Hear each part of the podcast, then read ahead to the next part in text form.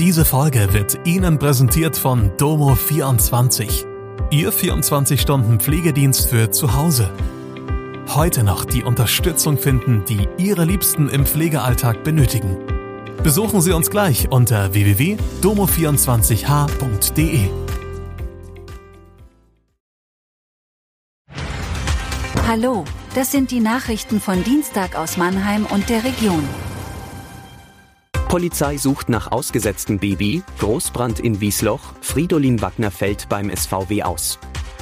Ist ein Baby in einem Wald in Mannheim ausgesetzt worden? Seit drei Tagen suchen Einsatzkräfte nach einem möglicherweise ausgesetzten Baby am Mannheimer Strandbad.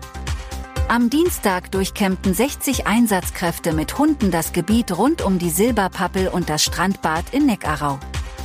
Ein Zeuge hatte in der Nacht von Samstag auf Sonntag die Polizei gerufen.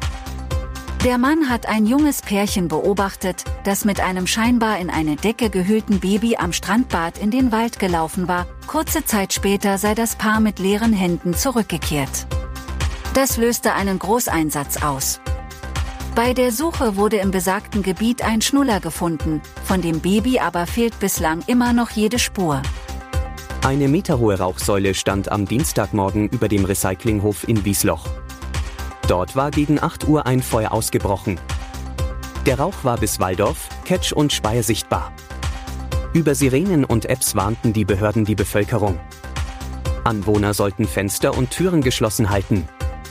Gegen Mittag war das Feuer gelöscht. Die Nachlöscharbeiten dauern noch bis in den späten Nachmittag an.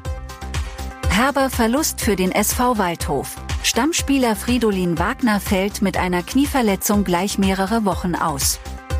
Wie der SVW am Dienstagmittag bestätigte, kann die Verletzung zwar konservativ behandelt werden, Wagner wird allerdings einige Zeit auf sein Comeback warten müssen. Der 26-Jährige hatte sich am Samstag in Bielefeld in der Nachspielzeit am rechten Knie verletzt. Schlechte Nachrichten erhielt der SVW auch vom Deutschen Fußballbund.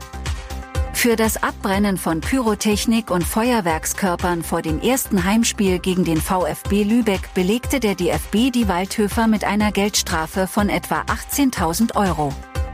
Der SVW musste schon im Vorjahr über 95.000 Euro Strafen zahlen.